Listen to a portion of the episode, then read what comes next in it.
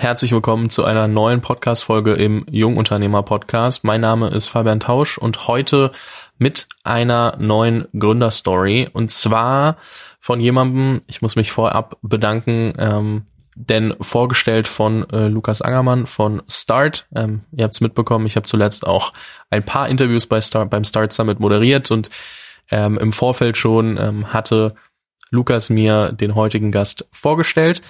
Ähm, Andreas Göldi, gerade Partner bei B2B, ähm, ein Venture Capitalist aus der Schweiz, aber sehr international tätig, ähm, unter anderem in, in Startups investiert wie Deeple, SumUp, Volocopter und vieles mehr, was man kennt. Ähm, da muss man einfach mal auf die Website gucken, kann sehr lange scrollen, da sind viele gute, gute, gute ähm, Choices dabei gewesen. Ähm, Andreas hat vorher ähm, einige Firmen selbst gegründet, ähm, unter anderem in der Dotcom-Bubble, unter anderem ähm, auch im Ausland gewesen, also in den USA, genauer in Boston für, für über zehn Jahre und dementsprechend sehr, sehr viel Erfahrungswerte, sowohl aus der Gründerperspektive als aus der Angel Investor Perspektive, als aus der jetzt Venture Capitalist Perspektive und da gucke ich mal, ähm, was ich Andreas heute so an Infos entlocken kann. Deswegen, Andreas, ähm, ich freue mich sehr. Ähm, herzlich willkommen im Podcast. Vielen Dank. Super hier zu sein lass uns noch mal, also wirklich ganz an den Anfang gehen, weil ich mhm. finde das immer so spannend. Ähm, wo hat es angefangen? Also wie bist du auf diesen Pfad des Unternehmertums gekommen? Also weil zum Beispiel bei mir, ähm, ganz kurzer Kontext, die meisten Hörer wissen es, aber ich habe in meinem Leben während der Schulzeit nicht drüber nachgedacht, irgendwie was eigenes zu machen. Das waren dann irgendwie viele Zufälle, die dazu geführt haben.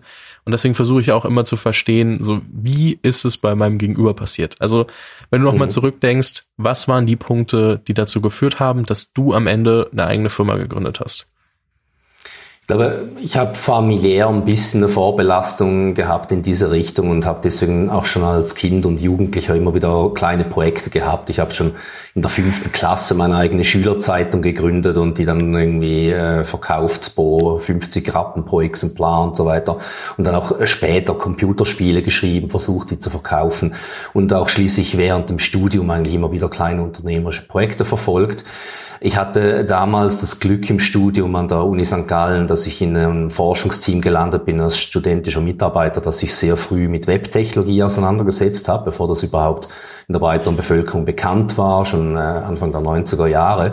Und äh, so ist dann eigentlich die entscheidende Idee entstanden, zusammen mit äh, zwei Kommilitonen, dass wir unsere eigene Internetfirma gründen wollten, weil wir einfach wirklich zur rechten Zeit am rechten Platz gewesen sind. Äh, wenn das nicht passiert wäre, wahrscheinlich wäre ich trotzdem in irgendeiner Form Unternehmer geworden, weil wie gesagt, die Affinität hatte ich immer, aber das war tatsächlich halt eine allgemein äh, sehr spannende Opportunity, dass man gerade so am Anfang des Dotcom-Booms aus dem Studium kam und damit äh, sein eigenes Unternehmen anfangen konnte. Was war die erste Firma? Also was war am Ende die Idee, die ihr äh, umgesetzt habt? Ja, wie so oft in Startups äh, sind wir ein bisschen gepivotet am Anfang. Ursprünglich war mal angedacht, dass wir so eine Art äh, Online-Marktplatz machen für die Region hier rund um den Bodensee.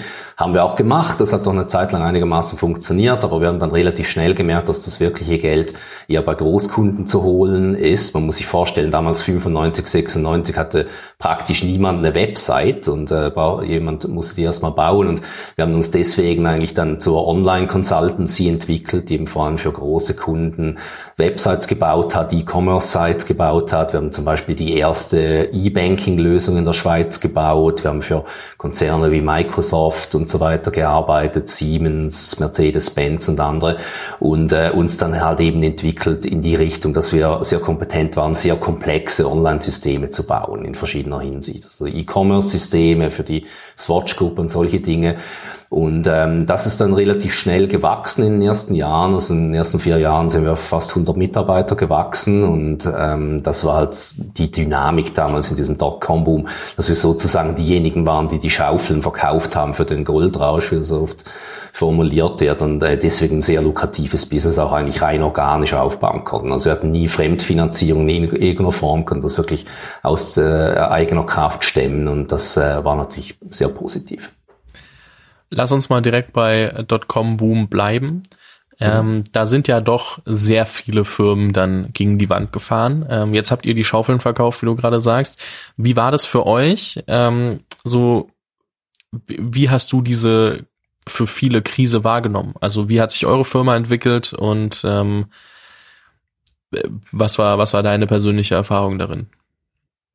Ja, haben so 1999 äh, zunehmend mehr Kaufangebote gekriegt. Also wir waren gewachsen auf knapp 100 Mitarbeitende und, und ähm, wollten weiter natürlich expandieren. Und da war die Frage, nimmt man jetzt Kapital auf, schafft man es aus eigener Kraft oder will man vielleicht sogar einen Exit oder einen Teil-Exit anstreben?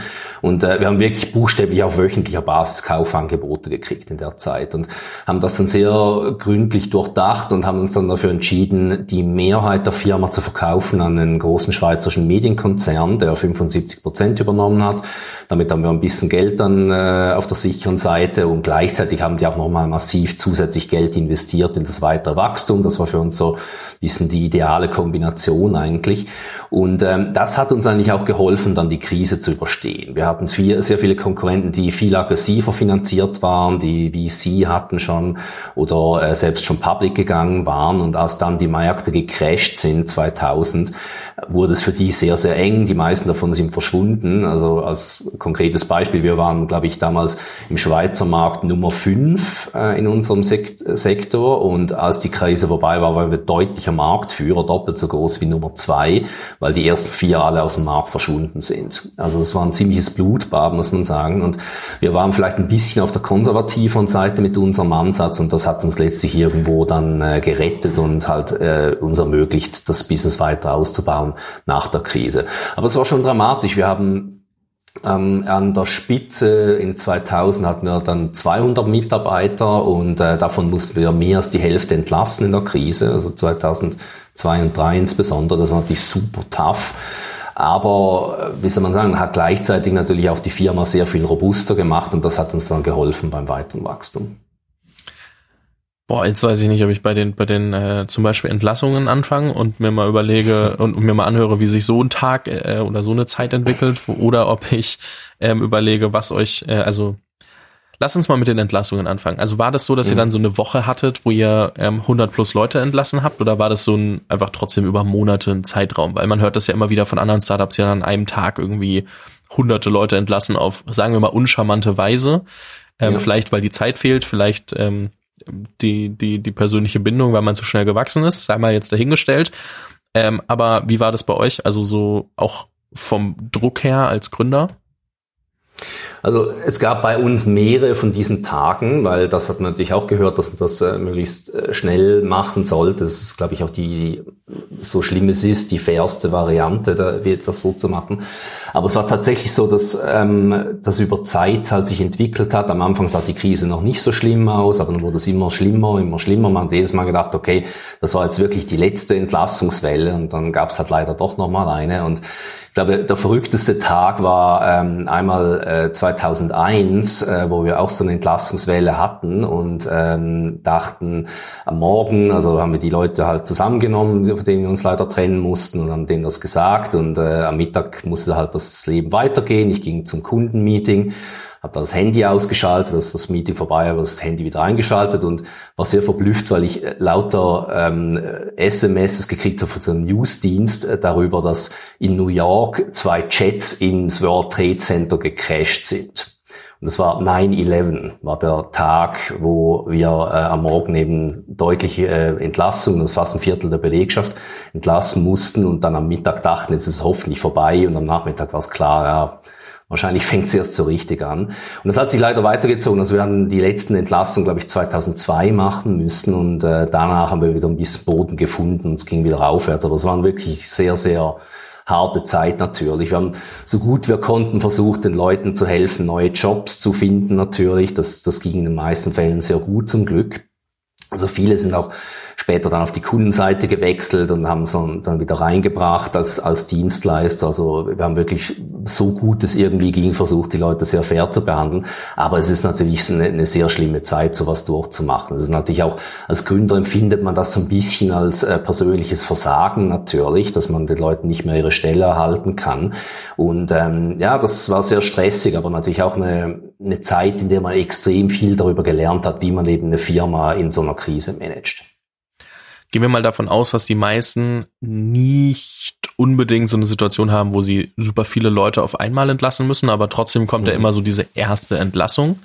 Ja. Ähm, und ich glaube, da, da rennt jeder Gründer irgendwann mal rein ähm, und mhm. keiner weiß wann. Aber wenn ich jetzt zu dir komme und sage, hey Andreas, guck mal, ich habe hier ein Team und ich weiß, entweder die Person passt nicht oder vielleicht auch, ich kann es mir trotzdem nicht leisten, auch wenn ich dachte, ich könnte. So wahrscheinlich ähm, deutlich mehr Gründe vielleicht, warum ich, warum ich die Person entlassen würde.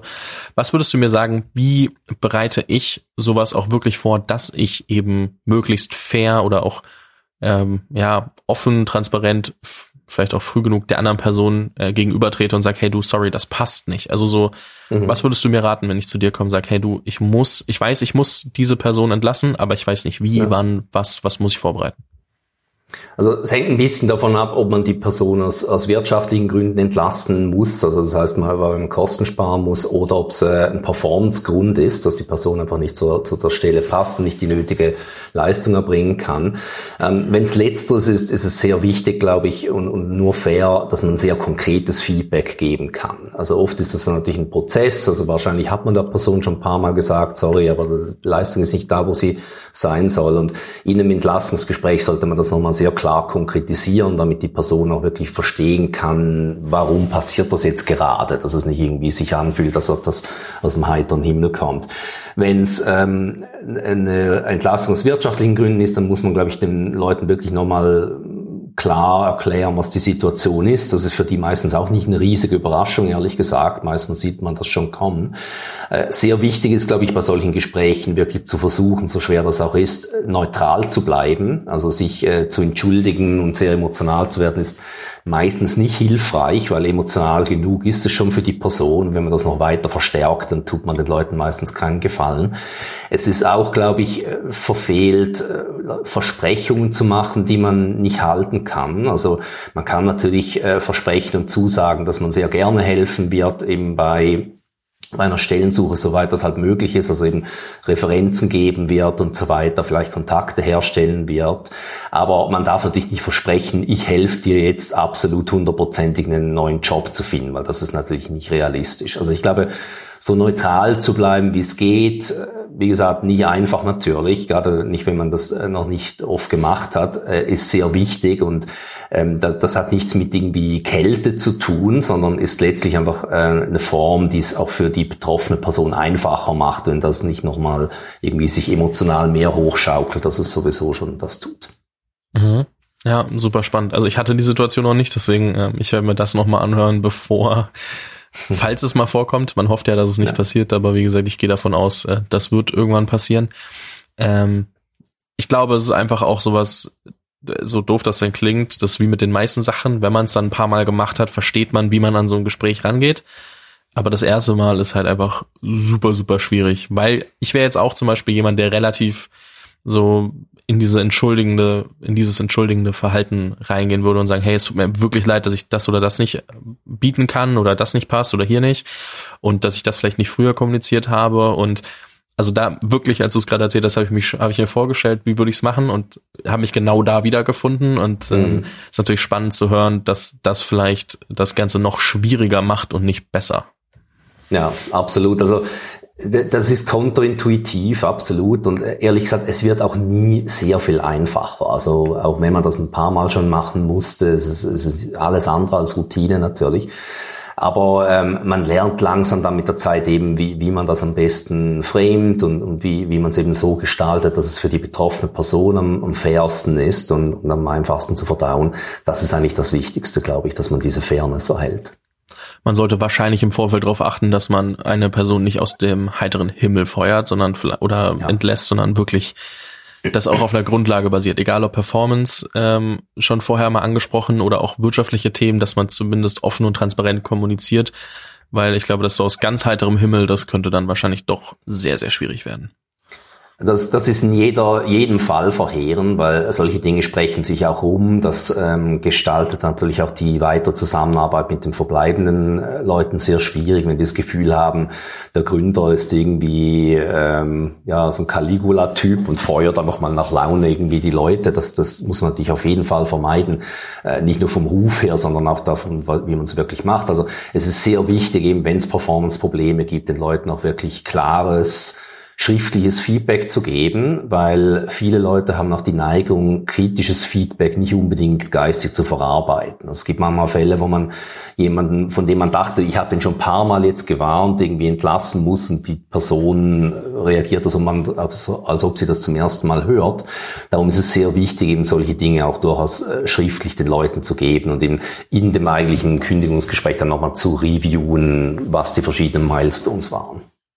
Ja, ich will mal noch einen anderen Punkt aufgreifen. Wir hatten es vorhin von eben eurer ähm, Zeit in, durch die durch die ganze Dotcom-Bubble. Äh, und ähm, sagen wir mal so, wir hatten ja in, im letzten Jahr in 2020 auch was, was sich als ähm, Krise angedeutet hat, wo zumindest keiner wusste, wie geht man damit um. Ähm, dadurch, dass du ja sowohl ähm, die Dotcom-Bubble als auch die, äh, die Krise 2 9, 2, 8, wie auch immer. Ich kann das nie einordnen, ich habe sie nie wirklich miterlebt. Ähm, ich war da halt zwölf, so da hat man sich darüber keine Gedanken gemacht. Nachdem du beides mitbekommen hast, ich kann mir vorstellen, dass in eurem Portfolio einige Leute auf euch zugekommen sind und gesagt haben, hey, ähm, Andreas, ganz kurz, ähm, wir wissen ja alle nicht, was passiert, aber wie kann ich mich bestmöglich ähm, darauf einstellen oder, oder zumindest, wie gehe ich mit so einer Krise um? Was kann ich mhm. vielleicht vorbereiten und was nicht und was muss ich akzeptieren, dass ich es nicht ändern kann. Ja, Entschuldigung.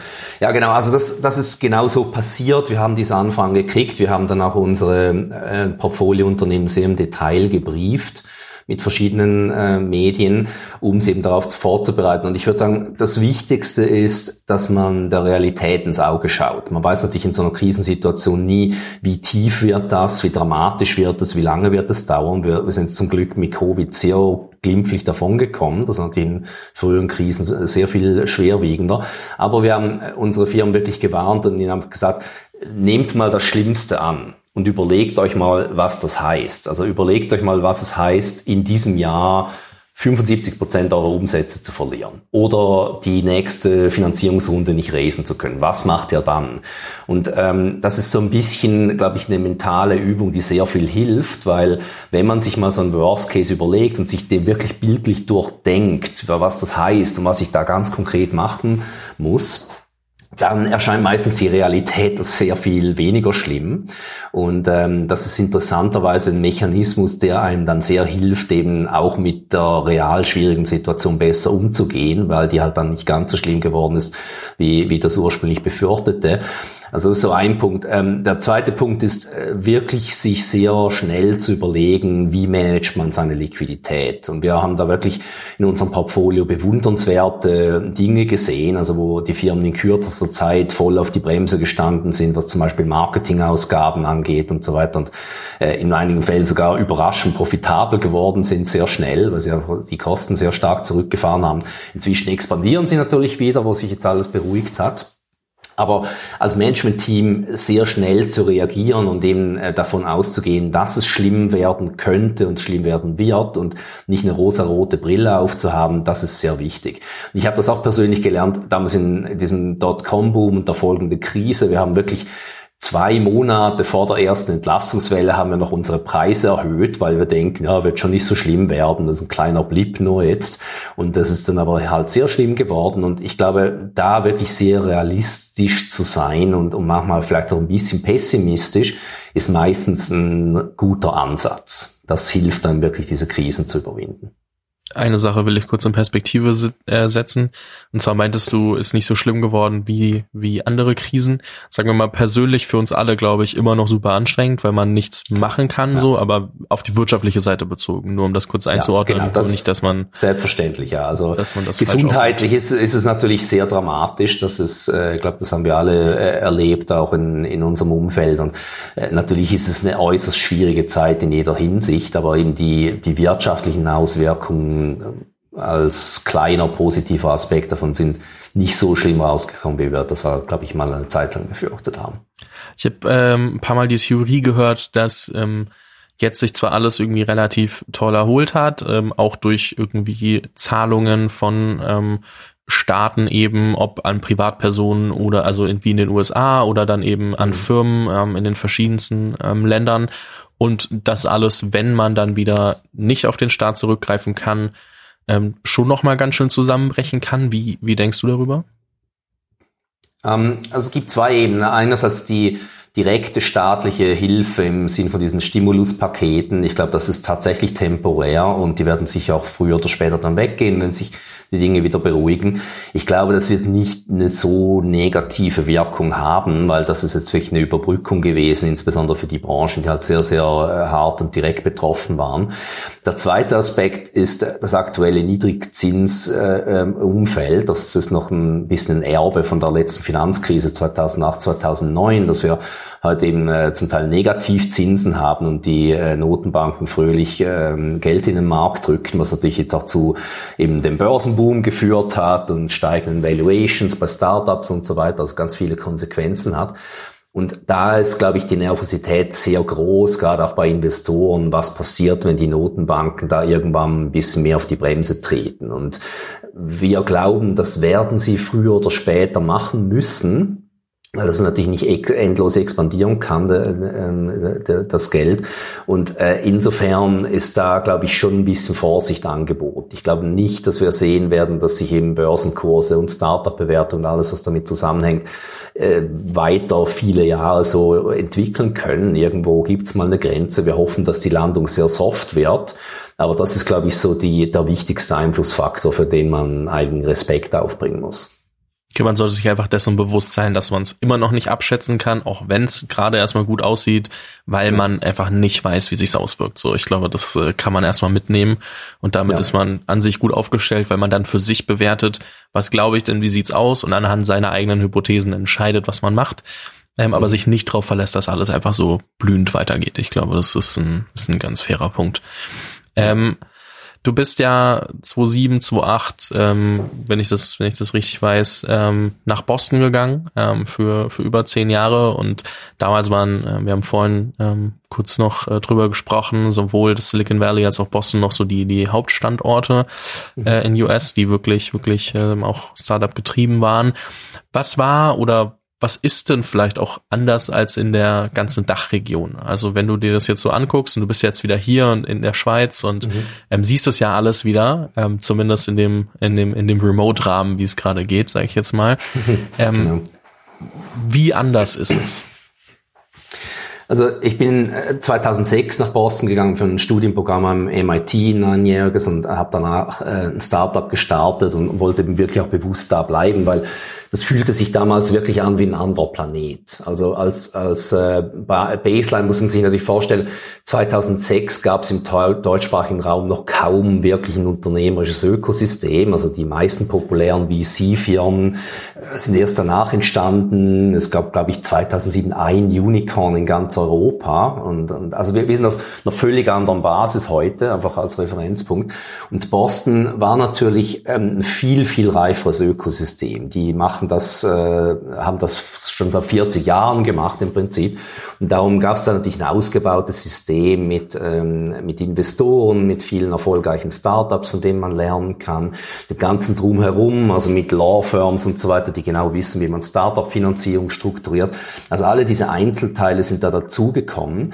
Und ich glaube, wir sehen heute noch, äh, dass Silicon Valley, Boston, jetzt ein Stück weit auch New York und LA als solche Hotspots sind, die diese ganze Historie mitbringen können und diesen ganzen Background haben und so 30 oder 40 Jahre Vorsprung zu haben, macht natürlich sehr, sehr viel aus. Also gerade wenn man im Vergleich anschaut, was in äh, deutschsprachigen Raum in den letzten 15 Jahren alles äh, entstanden und gewachsen ist, ist das äh, sehr beträchtlich und das kann man entsprechend extrapolieren. Ich glaube, was sehr wichtig ist, was man langsam jetzt auch hierzulande sieht, äh, was aber in, gerade in Boston sehr deutlich war und auch in Silicon Valley natürlich, ist, dass es so ein bisschen generationalen Aspekt gibt. Also du hast äh, Leute, die erfolgreich gegründet haben, dann einen Exit haben, dementsprechend äh, finanziell flüssig sind und dann gleich äh, wieder Angel-Investoren werden und, und Mentoren oder vielleicht man es auch VC in manchen Fällen. Also im Prinzip äh, die nächste Generation dann quasi von, von Gründerteams fördern. Und das hat lange Zeit in Europa völlig gefehlt. Jetzt sehen wir es zunehmend mehr zum Glück. Das ist absolut entscheidend für, den erfolgreich, äh, für, für ein erfolgreiches Ökosystem. Ähm, es war wirklich super überraschend für mich in Boston, wie zugänglich so diese Unternehmerlegenden zum Teil sind. Also beispielsweise, ähm, ich bin ja öfters mal zu Startup-Events gegangen, da war immer so ein älterer Herr mit langem grauem Bart, der die Fotos gemacht hat. Er hat also eine dicke Spiegelreflexkamera und hat die Fotos gemacht.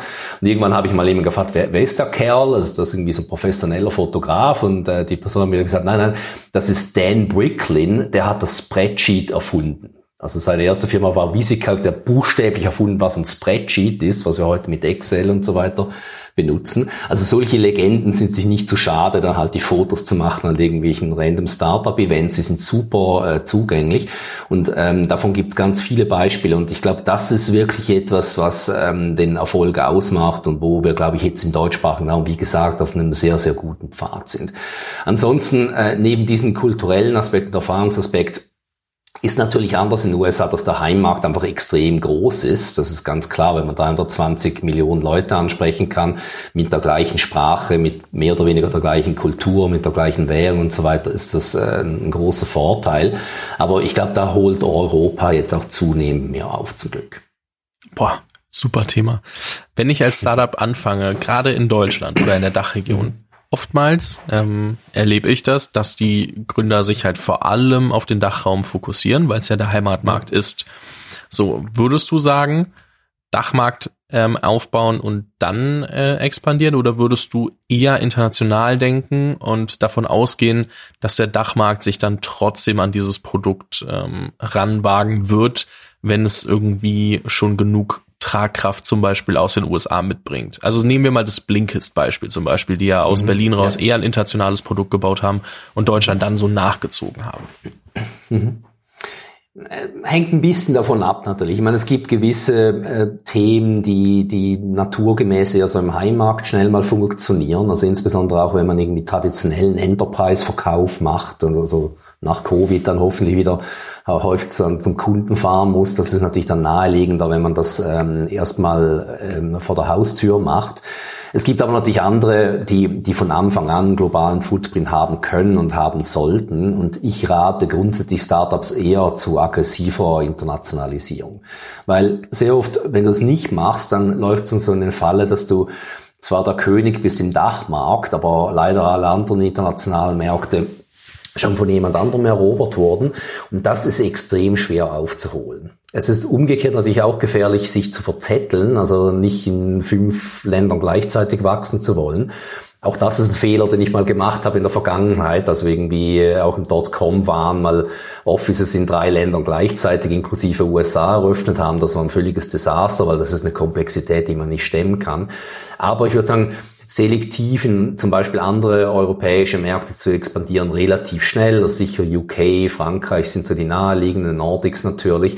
Das ähm, ist meistens sinnvoll und dann kann man auch wirklich lernen, eben relativ schnell ein konkreten Beispiel, wie Internationalisierung geht und sich damit vorbereiten, dann unter anderem für den großen Sprung in die USA, was natürlich nochmal ein ganz anderes Spiel ist von den Größenordnungen her. Ja, ja, man muss auf jeden Fall sagen, dass wir da natürlich jetzt gerade vor allem von, sagen wir mal, ähm, eher Software-Startups äh, reden in erster Linie, weil wenn ja. ich jetzt Flix, also Flixbus ist am Ende auch eine Software-Company, aber es wäre deutlich schwieriger gewesen, Flixbus ähm, zum Starttag wirklich äh, in den USA zu launchen, wenn man eigentlich hier sitzt und hier die Partnerunternehmen suchen muss. Das war schon ganz smart, das dann vielleicht erst später auf der auf der Roadmap zu haben. Während ja. natürlich viele Software-Startups, wenn sie alles auf Deutsch haben, dann ihre komplette Software übersetzen müssen, wobei die meisten Deutschen auch Englisch sprechen und so weiter. Äh, dementsprechend, ähm, ich glaube, man, man muss da natürlich gucken, es gibt genug Geschäftsmodelle, für die es Sinn macht, in Deutschland zu starten. Ich glaube, es ist mehr so auch mal dieser Punkt, groß zu denken und für sich zu überlegen, macht es Sinn und nicht direkt von vornherein kategorisch nur den Heimmarkt irgendwie zu beäugen und zu sagen, da starten wir jetzt. Absolut. Also bei, mir ist wirklich ein hartes Kriterium für ein Investment jetzt als VC, ob das Team eine Internationalisierungsvision hat und eine Internationalisierungsstrategie.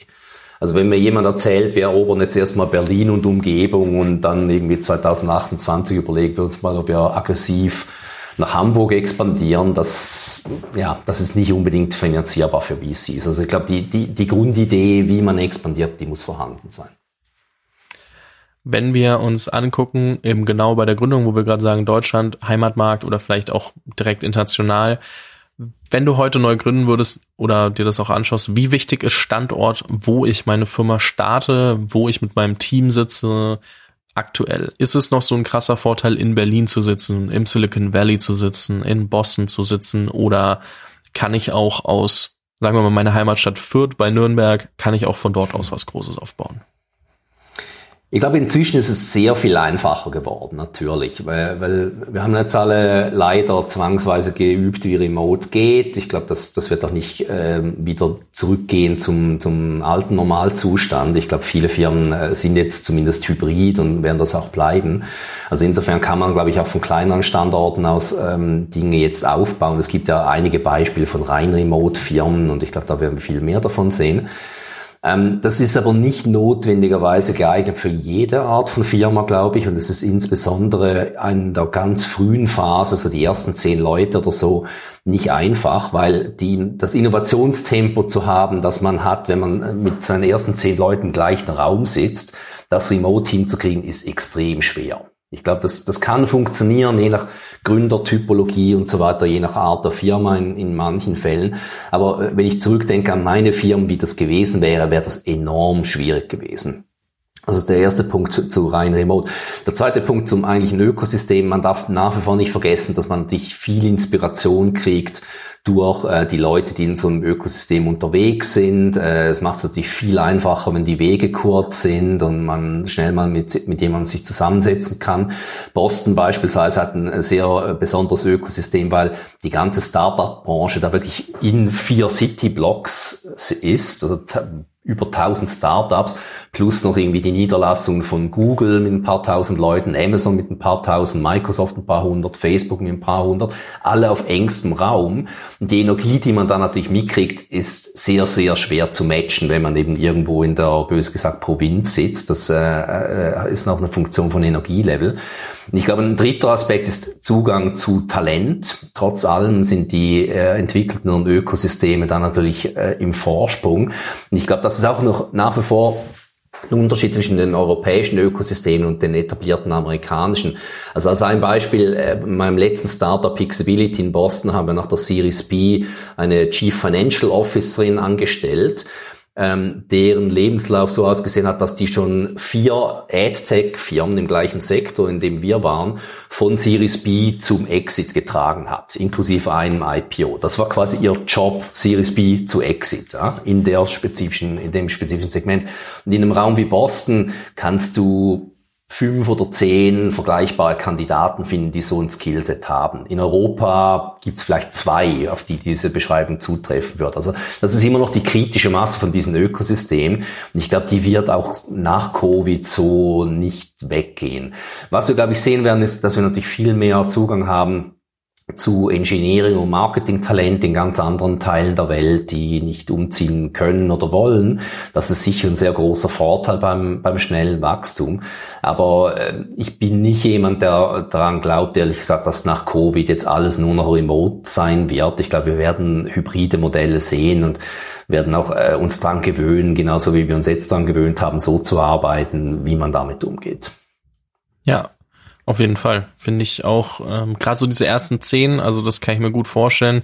Man merkt's ja, also keiner würde jetzt den ganzen Tag mit zehn Leuten ähm, immer seine Kamera laufen haben und in einem Zoom-Call sitzen, aber man würde halt zehn Stunden am Tag im Büro aufeinander sitzen. Dementsprechend, ich glaube, allein was da so alles an, an kurzen Ideen aufkommt, ähm, ist halt einfach was anderes und, und bringt ein anderes äh, Speed mit. Ähm, was bedeutet denn so dieser ganze Location, sagen wir mal, die, die, die, die Demokratisierung der Standorte. Ähm, wie wirkt sich das denn auf, auf euch als, als VC aus? Also was verändert sich für euch gerade? es ist sehr viel internationaler geworden. Ich, ich würde sagen, vor, vor drei Jahren oder so waren, war die Mehrheit unserer Investments sicher in Berlin ähm, der überwiegende Teil, 80 Prozent oder so, irgendwo im deutschsprachigen Raum. Dann ganz selektiv hat man vielleicht noch was ähm, in anderen Ländern gemacht. Und ich habe mir das jetzt gerade angeschaut für die letzten zwei Jahre. Da waren jetzt, glaube ich, noch 30 Prozent in Berlin, ähm, um die Hälfte im deutschsprachigen Raum und der Rest irgendwo sonst. Also wir haben die ersten Investments gemacht in Osteuropa, in Südeuropa, in Spanien und Italien, wo man inzwischen auch sehr gute Teams findet. Wir sind gerade an einem Deal dran in Griechenland. Also es, es ist wirklich faszinierend zu sehen, wie, wie viel äh, ortsunabhängiger das inzwischen geworden ist. Und ich glaube, der Trend geht da eher dahin hin, dass man als Investor sich halt inhaltlich und von den Phasen her mehr spezialisieren muss und eigentlich sagt, Location ist viel weniger wichtig. Also wir freuen uns, wenn es irgendwo da ist, wo wir auch Offices haben. Natürlich kann man dann enger kollaborieren mit den Firmen, aber das ist längst nicht mehr der wichtigste Aspekt. Und das ist schon eine fundamentale Änderung für die, für die VC-Branche. Also ich kann mich noch sehr gut daran erinnern, als ich 2007 zum ersten Mal mit dem Silicon Valley VC geredet habe und der hat mir erzählt, also wir investieren aus Prinzip nicht in Firmen, die weiter als 20 äh, Autofahrminuten von unserem Office entfernt sind, weil das ist viel zu mühsam, da zum Board-Meeting zu gehen. Und ich dachte mir, wie kann man so provinziell sein? Aber das war tatsächlich, wie Silicon Valley damals funktioniert hat. Und, und heute ist es natürlich ein völlig anderer Planet. Und, und wir sehen auch, wie die amerikanischen VCs jetzt nach Europa kommen. Europäische gehen zum Teil in die USA auch schon und so weiter. Also das ist, glaube ich, sehr viel vielfältiger geworden. Die, die Welt ist ein bisschen flacher geworden worden von dem Aspekt her. Und das ist, glaube ich, unterm Strich sehr interessant und, und fördert viele Branchen sehr, sehr dediziert. Ich glaube, das ist der perfekte Zeitpunkt, um so ein kurzes Porträt von B2B zu machen. Wie ist denn überhaupt euer ähm, Investment-Horizont? Was schaut ihr euch an? Von äh, ab welcher Phase? Ähm, welche Ticket-Sizes macht ihr und ähm, wie spezialisiert seid ihr auf spezielle Themen?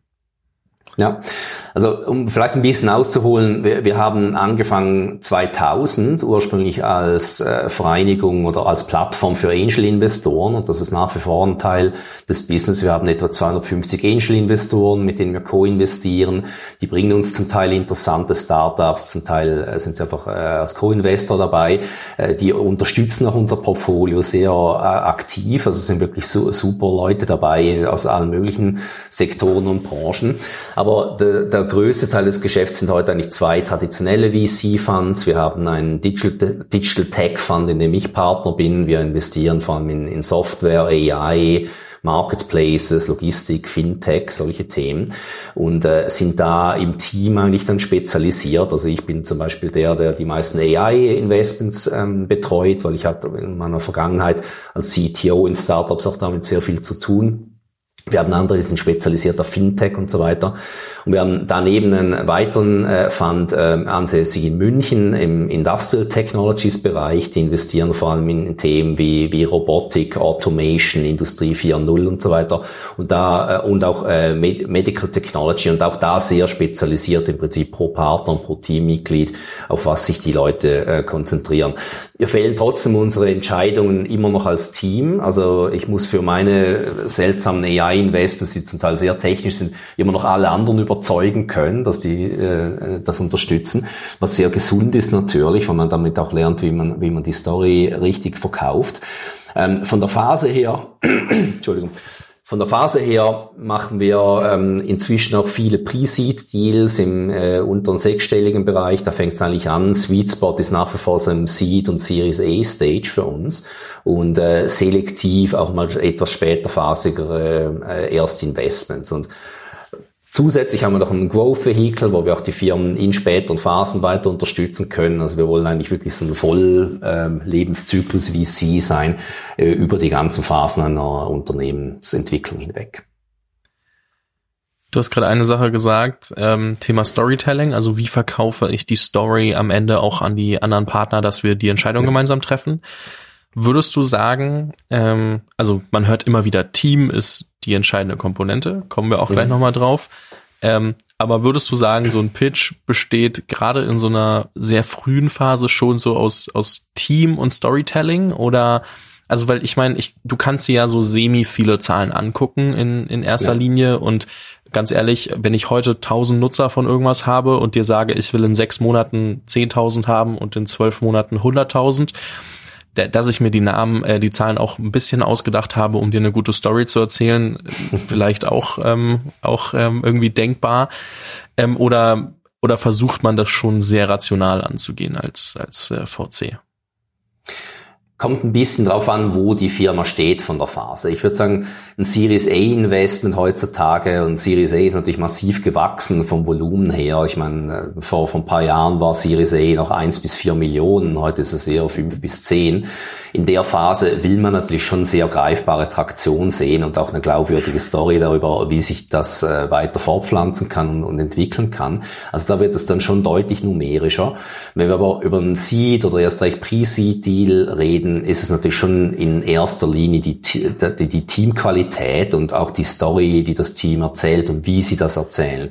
Und zwar geht es beim Storytelling nicht darum, äh, uns als VCs zu belustigen, sondern ich lege wirklich mein Augenmerk darauf, äh, wie erzählen die das äh, ihren Kunden zukünftig mal? Oder wie erzählen die das äh, einer Journalistin, die vielleicht was darüber machen will, äh, eine Story? Also wie, wie glaubwürdig kriegt das Team das rüber, was sie da machen wollen, äh, äh vom, vom Stil und vom Inhalt her?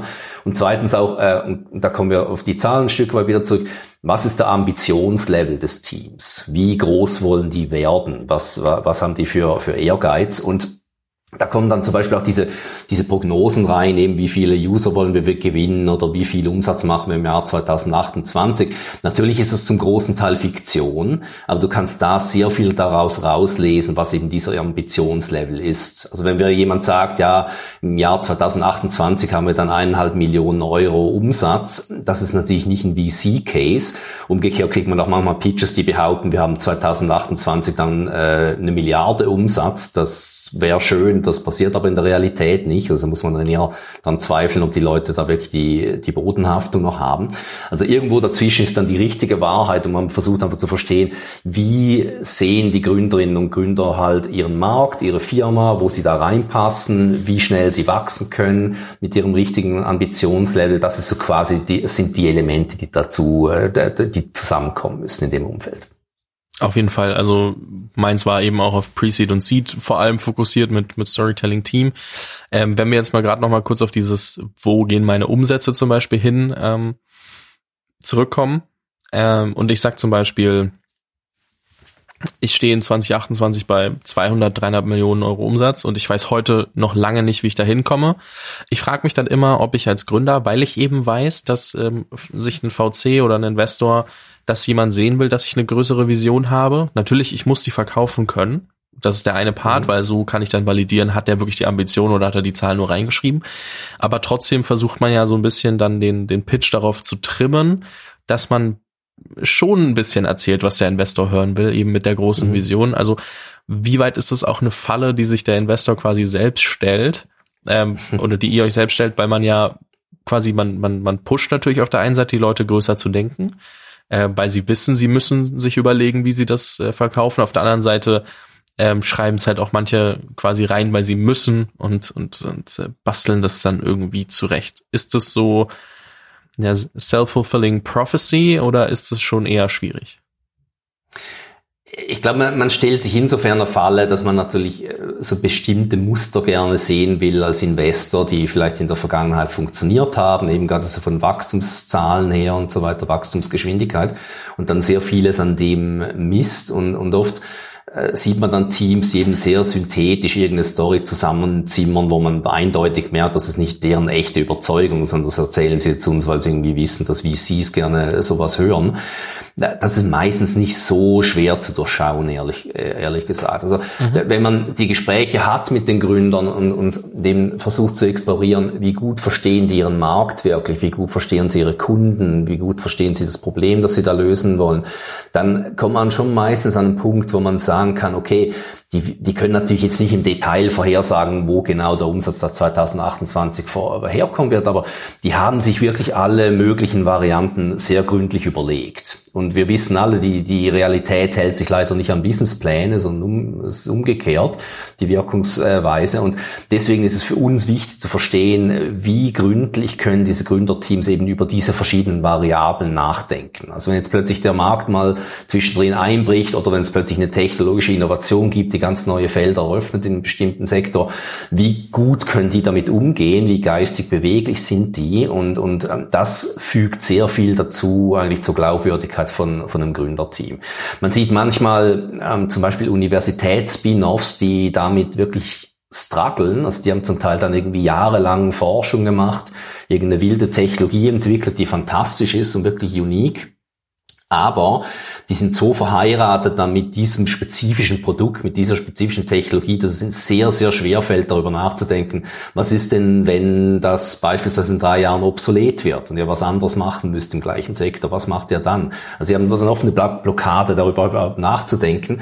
Und das ist meistens keine gute Prognose dann für den Erfolg eines Startups. Also was ich auch gelernt habe, selbst als Gründer, ist, du musst geistig flexibel bleiben, du musst die richtige Balance finden zwischen geistiger Flexibilität einerseits und andererseits zwischen Durchhaltevermögen, also nicht, wenn es nach den ersten zwei Wochen nicht funktioniert, gleich wieder alles über Bord schmeißen, sondern halt dranbleiben und versuchen, das zum, zum, äh, zum Funktionieren zu kriegen.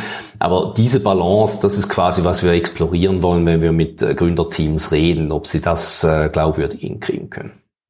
Mhm.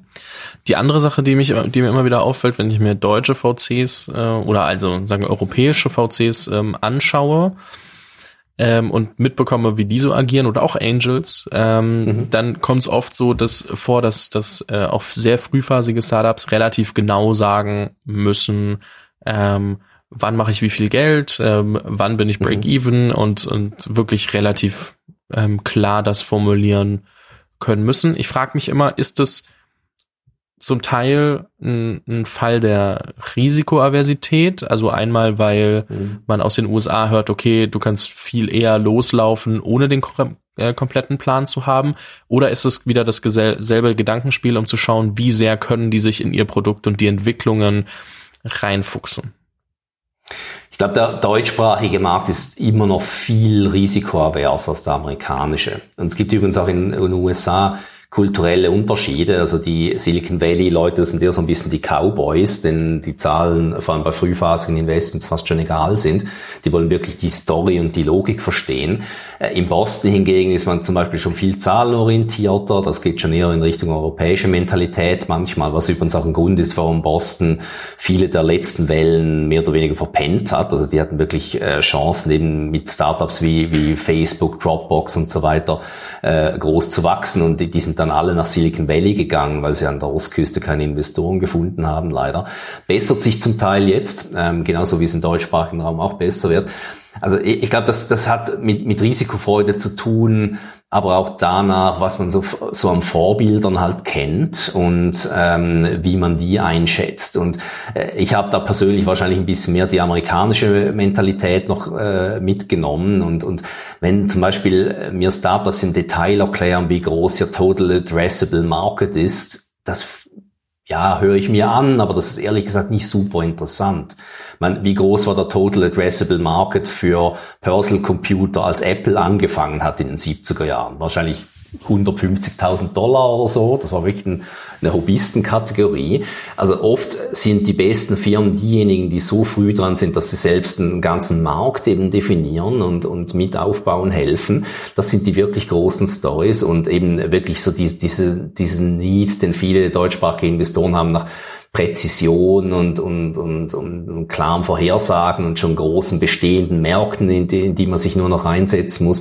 Ich glaube, das greift viel, viel zu kurz. Man, man, man braucht, glaube ich, als Frühphaseninvestor gesundes, ähm, gesunde Risikofreude und äh, sollte eben auch versuchen, den größten Teil seiner Zeit darauf zu verwenden, wirklich die Logik eines Startups zu verstehen. Also warum kann das zu einem riesigen Erfolg werden? Was kann alles gut laufen, um das zu einem Erfolg zu machen? Und nicht irgendwie über die Downside nachzudenken. Also da, darum ist es auch gut, dass deutschsprachige Termsheets für Investments inzwischen sehr viel mehr amerikanisiert sind, weil früher waren die alle noch so viel Downside Protection und so weiter. Ähm, also man hat quasi immer mit dem Schlimmsten gerechnet und versucht dann da noch ein bisschen Geld rauszukriegen als Investor. Und das interessiert Silicon Valley wie sie es überhaupt nicht. Die denken nur an die Chancen, die sie haben, da das nächste Unicorn oder Dekacorn zu züchten. Das ist, worauf sie sich hundertprozentig konzentrieren. Und ich glaube, das, das fängt sich jetzt an, im deutschsprachigen Markt auch sehr deutlich in diese Richtung zu bewegen, zum Glück. Ich habe tatsächlich das Gefühl, dass im deutschsprachigen Markt Angst davor ist, diese Firma zu fördern, die so groß werden kann. Also so ja. das nächste, keine Ahnung, Apple oder Facebook, weil die Leute wirklich so, oh, wie soll denn der Markt sich weiterentwickeln? Also so, weil man selbst dann die Brancheninsights nicht hat, nicht unbedingt weiß, wo kommt es her, wo soll das herkommen und dann eben nicht risikofreudig. Also ich habe wirklich das Gefühl, die Leute haben Angst davor, ähm, sowas auch zu fördern, weil natürlich, also man hat ja eigentlich so diese, diesen Gedankengang, okay, von den zehn Firmen, die ich ähm, im, im, im äh, als, als Venture Capital von zehn Firmen sollte eine funktionieren und die versuchen aber irgendwie, dass alle zehn irgendwie funktionieren, dadurch aber eher mhm. mittelmäßiger, sage ich jetzt mal ganz frech. Also, ne, also die meisten Firmen, die dann in einem VC funktionieren, sind trotzdem groß genug, aber jetzt mal nur von dem ganz großen Visionsspektrum her, ähm, sind die dann eher Mittelmaß. Also sowas wie ein, wie ein Shopify, habe ich das Gefühl, wäre niemals von einem deutschen ähm, VC ähm, oder europäischen VC mitgemacht oder, oder, oder finanziert worden, auch wenn die Jungs ja am Ende Deutsche waren, auch wenn sind natürlich mhm. nach Kanada gegangen und so weiter und haben vielleicht auch gar nicht mit Deutschen gesprochen, weiß ich nicht. Aber damals gab es ja diese ganze E-Commerce-Software oder Software as a Service-Thematik noch nicht als dann Software as a Service entstanden ist, und das war ja nicht nur über Shopify, sondern über vieles in derselben Zeit, ja. ähm, dann waren die Leute so, ah, okay, lass mal das nächste Shopify finden. Und das finde ich irgendwie so eine sehr, sehr schwierige Mentalität. Also, wie gesagt, ich bin ja auch nicht dafür verantwortlich, also ich, ich habe nicht die Verantwortung für das Geld aus dem Fonds und so weiter. Das heißt, ich weiß, dass da noch ganz viele andere Kriterien mitspielen und ich will da gar niemanden bashen. Das ist nur so ein, ähm, trotzdem so ein Gefühl, was ich habe, dass die Leute wirklich ähm, zu viel Respekt und Angst davor haben, dass man irgendwie, also weil man dann doch so zwei Variablen nicht kennt ähm, und, und den Gründern dann doch nicht vertraut. Das finde ich nur spannend in der Beobachtung. Ich weiß nicht, wie du das äh, siehst. Total, ja. Also da hast du absolut recht. Und äh, wie gesagt, das, das verbessert sich schon in Europa, aber es ist sicher noch ein, ein ganzer Weg, den wir da zurücklegen müssen. Ich meine, als Investor, als VC spezifisch, ist es natürlich so, wenn du konträr bist und einen großen Gewinner äh, identifizierst, dann bist du der absolute Star. Also gerade aktuelles Beispiel, UiPath ist gerade an die Börse gegangen und das war irgend so eine kleine rumänische Klitsche, als da ähm, die Kollegen von der Early Bird zum ersten Mal ein Investment gemacht haben. Völlig konträr, hätte wahrscheinlich kaum jemand sich getraut sonst, aber hat sich natürlich unglaublich ausgezahlt.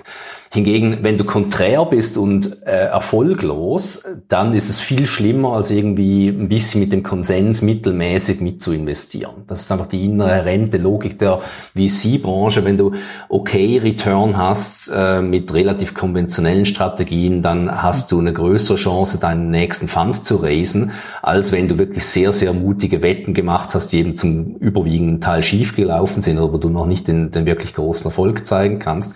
Weil die wirklich konträren Geschichten brauchen oft zum Teil länger, um wirklich zum Erfolg zu werden. So die mittelmäßig interessanten Geschichten, die kommen oft viel schneller zum Exit oder zu einem, äh, einer vernünftigen Businessentwicklung.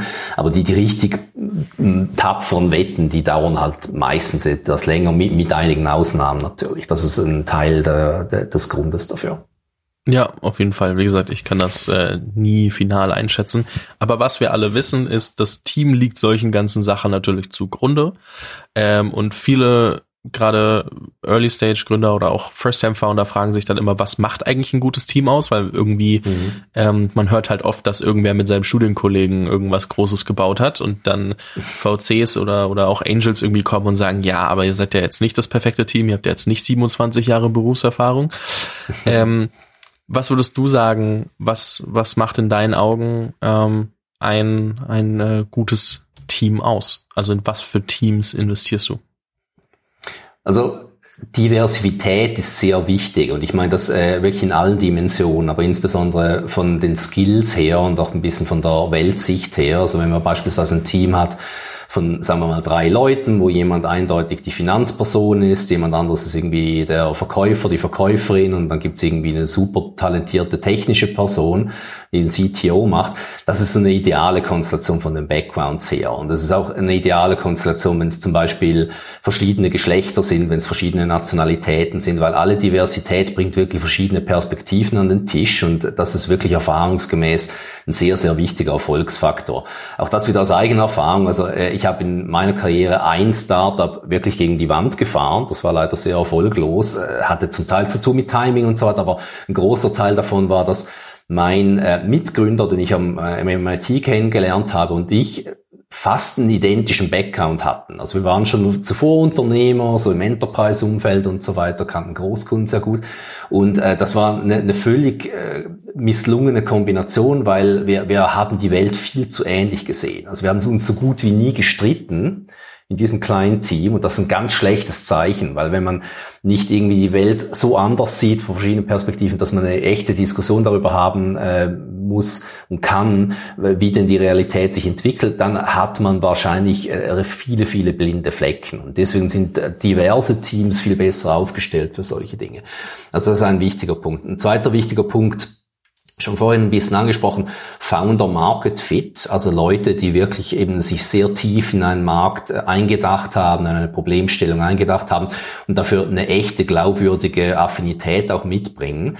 Äh, ich sage immer Gründerteams gern, äh, wenn ihr das Thema nicht faszinierend genug findet, dass es mindestens zehn Jahre machen wollt, dann ist es wahrscheinlich nicht das richtige Thema für euch, weil so lange dauert es halt, ein richtig erfolgreiches Unternehmen aufzubauen, mindestens.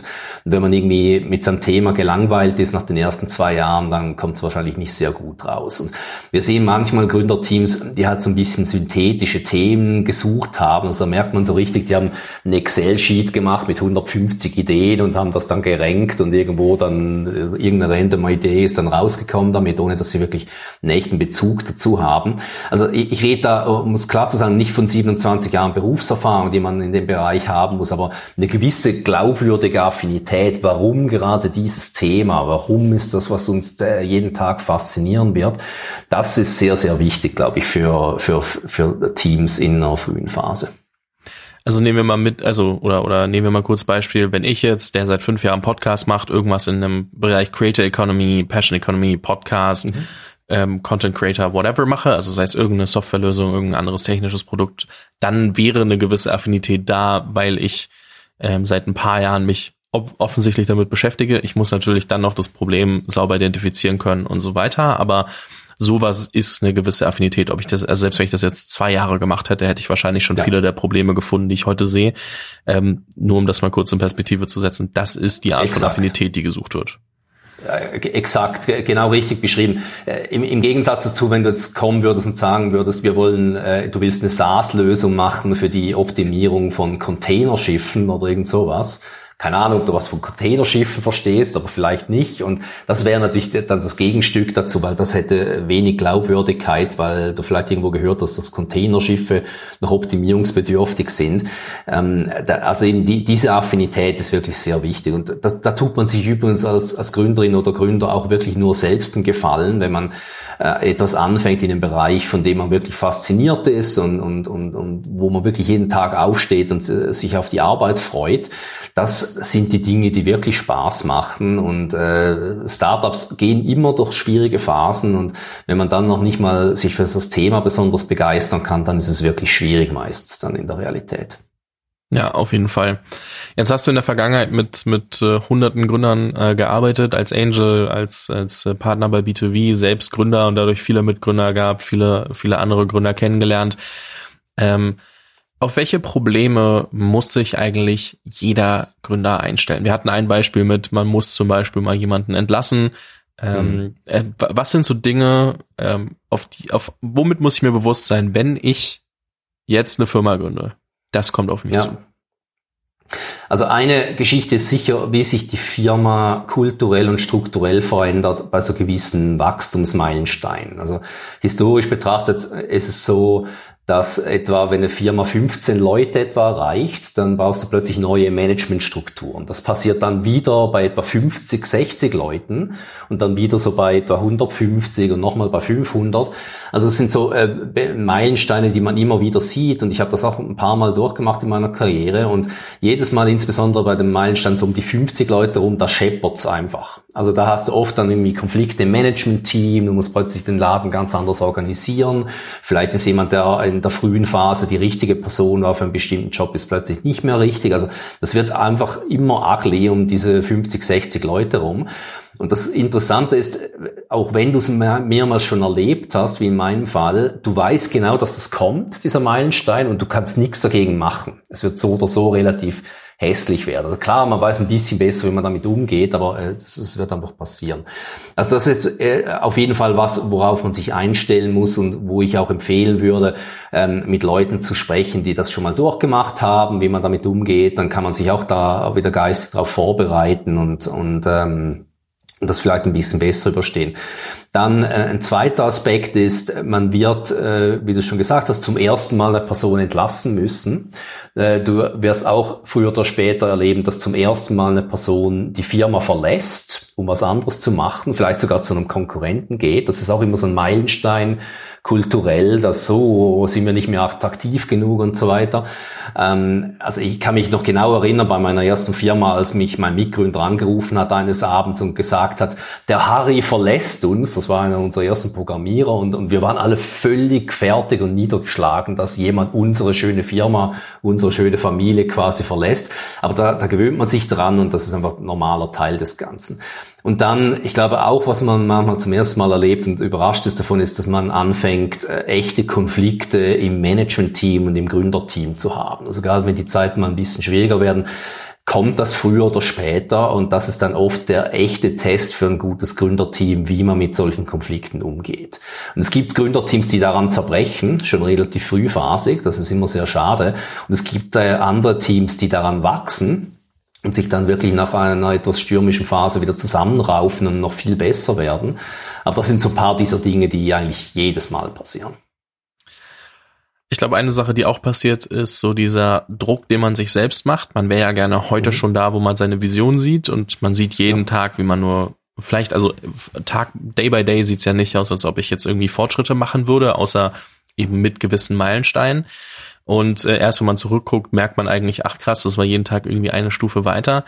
Und dann liegt man abends im Bett und ähm, weiß, ah, es läuft vielleicht doch nicht alles perfekt. Ähm, ich äh, da, hier und jenes und man denkt über alles nochmal nach. Ähm, wie hast du das für dich ähm, irgendwann geschafft, damit umzugehen? Also was war, was sind deine Strategien, Routinen ähm, oder ähnliches, um Selbstzweifel aus dem Weg zu räumen oder, oder dem Ganzen auch einfach genug Vertrauen entgegenzubringen, dass es schon funktionieren wird.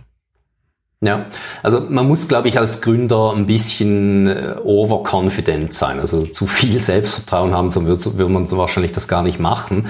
Und damit äh, geht einher natürlich oft ein sehr übersteigerter Optimismus, wie schnell man eben Dinge hinkriegt. Das ist völlig normal. Das, ge das gehört quasi zum unternehmerischen Handwerk. Und oft ist natürlich dann die Enttäuschung groß, wenn man sieht, ja, es geht doch nicht so lang. Also auch so eine Faustregel ist, dass alles zwei oder dreimal länger dauert, als man mal dachte ursprünglich. Ähm, äh, um diese Frustration zu umgehen, äh, hat sich bei mir sehr bewährt und auch in den, in den Teams, in denen ich war, dass man quartalsweise mindestens eine Retrospektive macht, wo man sich wirklich mal sehr gründlich überlegt, was ist alles gut gelaufen, was ist schlecht gelaufen, was haben wir daraus gelernt. Und äh, man muss sich dann wirklich zwingen dazu, dass die gut gelaufen Liste mindestens so lang wird wie die schlecht gelaufen, weil die schlechten Punkte, die hat jeder sofort zur Hand, oder? Das ist also gleich irgendwie 15 Punkte wie nix, sind so ein Brainstorming. Und beim Guten ist es interessanterweise oft ein bisschen schwieriger und es dauert ein bisschen länger. Aber wenn man mal in, in Gang, in die Gänge kommt, dann findet man plötzlich halt, oh wow, wir haben das äh, erreicht und hier das Problem gelöst, das wir schon lange hatten und so weiter. Also es ist so viel, viel positiver, als es im Moment erscheint. Und ich glaube, die Rolle von, von Gründern und, und von, von Leadern ist dann sehr oft auch das Team wirklich so als dieser Negativität, die sich manchmal ansteht, rauszuholen und ihnen eben zu zeigen, das ist alles super gelaufen hier. Und ähm, das eben sehr regelmäßig zu machen, auch immer wieder mal später sich das anzugucken, was man eben vor, vor, vor ähm, einer bestimmten Zeit erreicht hat, das ist extrem befriedigend und motivierend.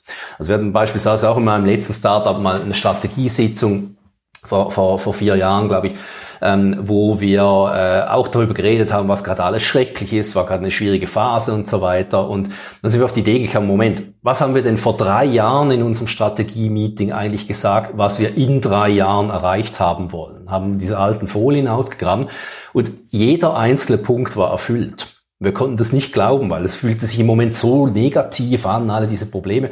Und trotzdem können wir sagen, okay, vor drei Jahren haben wir uns das alles vorgenommen und tatsächlich erreicht. Wie cool ist das denn? Und ich glaube, da, das ist sehr wichtig in einem Team und auch für sich als Individuum. Also ich mache das auch für meine individuellen äh, Projekte immer wieder, solche Retrospektiven, sich immer wieder das zu vergegenwärtigen, wie viel hat man äh, eigentlich geschafft. Weil diese Entwicklungen gehen immer so in einer S-Kurve, also es ist immer ganz lang, passiert nichts, dann plötzlich geht's ganz schnell. Ähm, und, und das eben auch wirklich zu verinnerlichen, dass diese Nichtlinearität besteht mit solchen Übungen, ist extrem hilfreich. Auf jeden Fall finde ich ein super großes Thema auch, was man nicht lernt in erster Linie oder halt was einem nie gesagt wird, wo man sich dann irgendwann drauf einstellen muss, um irgendwie zu verstehen, oh verdammt, das hört auch nicht auf. Damit muss ich umgehen ja. lernen. Deswegen ähm, ja. war mir das gerade gerade ganz wichtig. Ähm, Du, ich habe noch eine letzte Frage. Also ich habe noch tausend Fragen, aber ich glaube, ich werde dich ähm, irgendwann in, in ein paar Monaten ähm, nochmal belästigen und gucken, ob wir nochmal eine, eine Folge zwei machen ja. mit ein paar Fragen von, von Hörern und Hörerinnen natürlich mhm. auch. Wenn ähm, Gründer zu dir kommen, und das passiert ja doch sehr regelmäßig, und, und dich fragen so, Herr Andreas, welche Bücher, sagen wir mal zwei, drei Stück, muss ich gelesen haben? Also gibt es so Standardwerke, wo du sagst, okay, das, das und das sollte man schon verinnerlichen? Ja, also äh, ich, ich habe eine ganze Leseliste, die ich publiziert habe. Die kann man auch oh, auf meinem äh, Link, LinkedIn, ja genau, genau, kann man auch auf meinem LinkedIn oder Twitter und so weiter finden, äh, aber gerne auch verlinken. Die, da, das sind allerdings sehr viel mehr Bücher, aber es sind auch einige dabei, die, die ich wirklich für essentiell halte. Das, das ändert sich auch immer so ein bisschen im Zeitverlauf und hängt auch stark davon ab, wo man gerade von der Phase äh, und geistig steht. Also ein Beispiel aus der letzten Zeit, ähm, dieses Problem, was ich vorhin erwähnt habe, dass man eben ähm, so ein bisschen Bumpiness hat bei 15 und dann bei 50 und so weiter Leuten, das zum Beispiel sehr gut beschrieben im Buch äh, Blitzscaling von Reed Hoffman, dem LinkedIn-Gründer, der, der beschreibt sehr, sehr präzise genau diese Wachstumsphasen und worauf es da ankommt. Also das, das ist zum Beispiel sehr empfehlenswert. Ähm, ich lese auch gerade ein neues Buch ähm, namens Why Startups Fail von äh, Tom Eisenmann, das ist ein Harvard-Professor, der sehr, sehr lange Forschung schon äh, dazu macht. Klingt etwas negativ, sich da eben über die Gründe für Failure, für Versagen und, und Gedanken zu machen, aber äh, der, der größte Teil von Erfolg ist nicht zu sterben und darum ist das eine sehr valide Perspektive, natürlich zu verstehen, was eben alles schiefgehen kann. Also das sind so ist zwei Bücher aus der letzten der, Zeit. Sorry, wenn ich unterbreche. Ist das der Kerl, ja. der auch den TED Talk mal gemacht hat? Da es gibt einen TED Talk, TED Talk gemacht, der Why Startups Fail heißt und da ging es ja. viel ums Thema Timing zum Beispiel. Ähm, ja, ja, ähm, genau, genau. Okay, ja. Nee, das fast sicher der, genau, genau. Ähm, es gibt auch dann äh, verschiedene sehr gute Bücher äh, so, so zu ganz spezifischen Themen, also wie geht Produktmanagement und, und so weiter. Da, da, wie gesagt, auf meiner Literaturliste viele sehr spezifische Empfehlungen dazu. Und ich glaube, es gibt auch so auf der Meta-Ebene noch ein paar Bücher, die, die ich wichtig finde für Unternehmerinnen und Unternehmer zu lesen, um einfach so ein bisschen besser zu verstehen, was eigentlich so passiert in ihrer Welt Welt. Und so ein Eye-Opening-Buch äh, für mich war äh, Fooled by Randomness von Nassim Taleb. Das ist bekannt vor allem für Black Swan, aber das war ein früheres Buch, das ich sogar noch stärker finde, weil der erklärt im Prinzip, was so die Rolle von Zufälligkeit ist im Leben und, und in der Wirtschaft. Und äh, wenn man ein Early-Stage-Startup ist, dann ist man ganz vielen solcher zufälligen äh, Faktoren ausgesetzt und äh, oft nimmt man das dann sehr persönlich, dass da irgendwas passiert ist, was dann nicht so optimal geendet ist, obwohl man wirklich nichts dafür konnte. Und ich glaube, diese Perspektive zu lernen beispielsweise ist sehr, sehr wertvoll, äh, lässt einen auch deutlich ruhiger schlafen, wenn man halt so ein bisschen äh, merkt eben, was sind die Dinge, die zufällig sind und was konnte ich wirklich beeinflussen. Und äh, auf etwas philosophischer Ebene ich persönlich bin großer Anhänger von äh, stoischer Philosophie. Die hat leider nicht so einen guten Ruf, weil die Leute denken, da geht es darum, ja, seine Gefühle zu unterdrücken und so. Das ist überhaupt nicht der Punkt, sondern im Prinzip äh, sagt diese Philosophie, die eine sehr, sehr Jahrtausend Jahre alte äh, Tradition hat, dass man sich eben äh, geistig darauf vorbereiten sollte, was das Leben so alles in seine Richtung bringt und dass man dann eben besonders gut damit umgehen kann, was ja also die, die unerwarteten Dinge sind. Unter anderem also auch dazu auf meiner Literaturliste ein paar Hinweise, die ich sehr empfehlen kann. Ich habe angefangen, äh, Seneca zu lesen, aber ich muss sagen, dadurch, ja. dass jede Seite so vollgepackt war mit Sachen, über die ich nachdenken musste, ähm, hat sich das nicht angefühlt, wie ich kann das jetzt lesen, sondern wie ich muss da wirklich so drei Sätze lesen, eine Stunde spazieren gehen, um drüber nachzudenken und kann mhm. dann die mhm. nächsten Sätze lesen. Und irgendwie habe ich das seitdem, ich habe die ersten Seiten gelesen und irgendwann nicht mehr viel weiterverfolgt. Aber ich muss sagen, sehr viele Prinzipien, wenn man sich das mal anguckt, kennt, erkennt man im Alltag wieder. Also darauf baut es ja auch auf. Oder das ist ja, ja das, was es, äh, worauf es zurückgreift, ähm, dass man dann merkt, wie man mit diesen Dingen eigentlich umgehen könnte. Ja, muss man dann für sich ja immer noch entscheiden.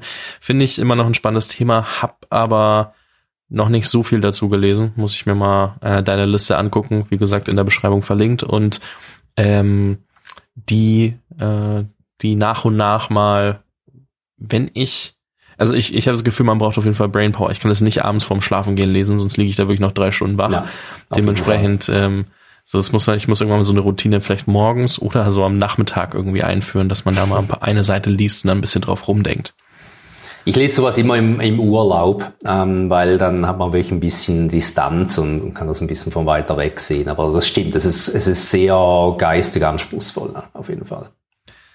Ich glaube, mit äh, den ganzen äh, letzten Impulsen, was Bücher betrifft, aber auch ähm, nochmal dem Thema, äh, allen Themen, die wir besprochen haben, also auch jetzt gerade zuletzt so dieses, äh, wie gehe ich eigentlich mit Druck um, ähm, ich glaube, das sind ähm, viele, viele Punkte, wo man jetzt nochmal drüber nachdenken kann äh, im Nachgang des Interviews und, und sich selbst erstmal ähm, anschauen muss, wo stehe ich da gerade eigentlich mit. Und ähm, deswegen, Andreas, vielen, vielen herzlichen Dank für das äh, Gespräch. Hat mir sehr, sehr viel Spaß gemacht. Ähm, war sehr, sehr aufschlussreich und ähm, ich glaube, da hat jeder was mitnehmen können. Und ähm, ich würde dir hiermit einfach tatsächlich ähm, die letzten Worte für diesen Podcast überlassen und mich nochmal herzlich bedanken. Ja, äh, ich habe zu danken, hat super viel Spaß gemacht. Ich glaube, wir haben wirklich viele spannende Themen ähm, äh, erwähnt. Also ja, letzte Worte ist natürlich immer äh, nicht ganz einfach, aber äh, ich würde sagen, äh, Gehen wir vielleicht zurück zu dieser Literaturliste. Ich habe die deswegen gemacht, weil ich gemerkt habe in meiner eigenen Karriere und auch wenn ich erfolgreiche andere Gründerinnen und Gründer gesehen habe, dass die konsistent ständig versuchen, sich weiterzuentwickeln. Das ist nicht immer einfach, weil es ist so oder so natürlich ein druckreicher Job ein Unternehmen zu gründen. Aber diejenigen, die wirklich ganz bewusst auch Zeit äh, zur Seite setzen, um sich selbst weiterzuentwickeln, um neue Dinge zu lernen, auch außerhalb ihres Kerngeschäftes, das sind meistens die, die nicht nur erfolgreicher sind, sondern, glaube ich, auch glücklicher als Person, zufriedener. Und das wäre so quasi mein, glaube ich, letzter Input dafür, sich Zeit zu nehmen. Auf jeden Fall, am Ende streben wir alle nicht nur nach irgendwie Erfolg und Geld, sondern schon viel mehr nach Erfüllung und, und äh, Happiness, also einfach wirklich glücklich sein. Und ich glaube, da muss man sich in dem ganzen Alltag immer mal wieder dran erinnern. Ja, ja. ich würde sagen, in dem Sinne, vielen lieben Dank. Ähm, eine gute Zeit an alle, ähm, sowohl ZuhörerInnen als auch natürlich an dich und hoffentlich bald mal wieder. Sehr gerne. Danke. Vielen lieben Dank fürs Anhören dieser Podcast-Folge. Es hat hoffentlich ähm, Klick gemacht. In irgendeiner Form hast du was mitnehmen können und denkst jetzt ein bisschen drüber nach, so, ah, was bedeutet das eigentlich für mich? Wenn dir diese Podcast-Folge weitergeholfen hat, dann würde ich mich super freuen, wenn du sie mit einer Person teilst, die unbedingt mal reinhören sollte. Falls du den Podcast noch nicht abonniert hast, darfst du das natürlich auch gerne machen. Und falls sich Fragen ergeben haben, darfst du mir super gerne auf LinkedIn oder Instagram oder per E-Mail schreiben. Ich glaube, da bin ich gut erreichbar, auf allen Kanälen relativ zackig und ähm, würde mich mega freuen, auch wenn du es wie gesagt weiterempfiehlst. Das äh, hilft mir enorm und wenn du noch irgendwelche Wünsche hast, ähm, Gäste oder ähnliches, dann melde dich gerne bei mir. Vielen lieben Dank, dein Fabian und bis morgen mit einer neuen Podcast-Episode im Jungunternehmer-Podcast.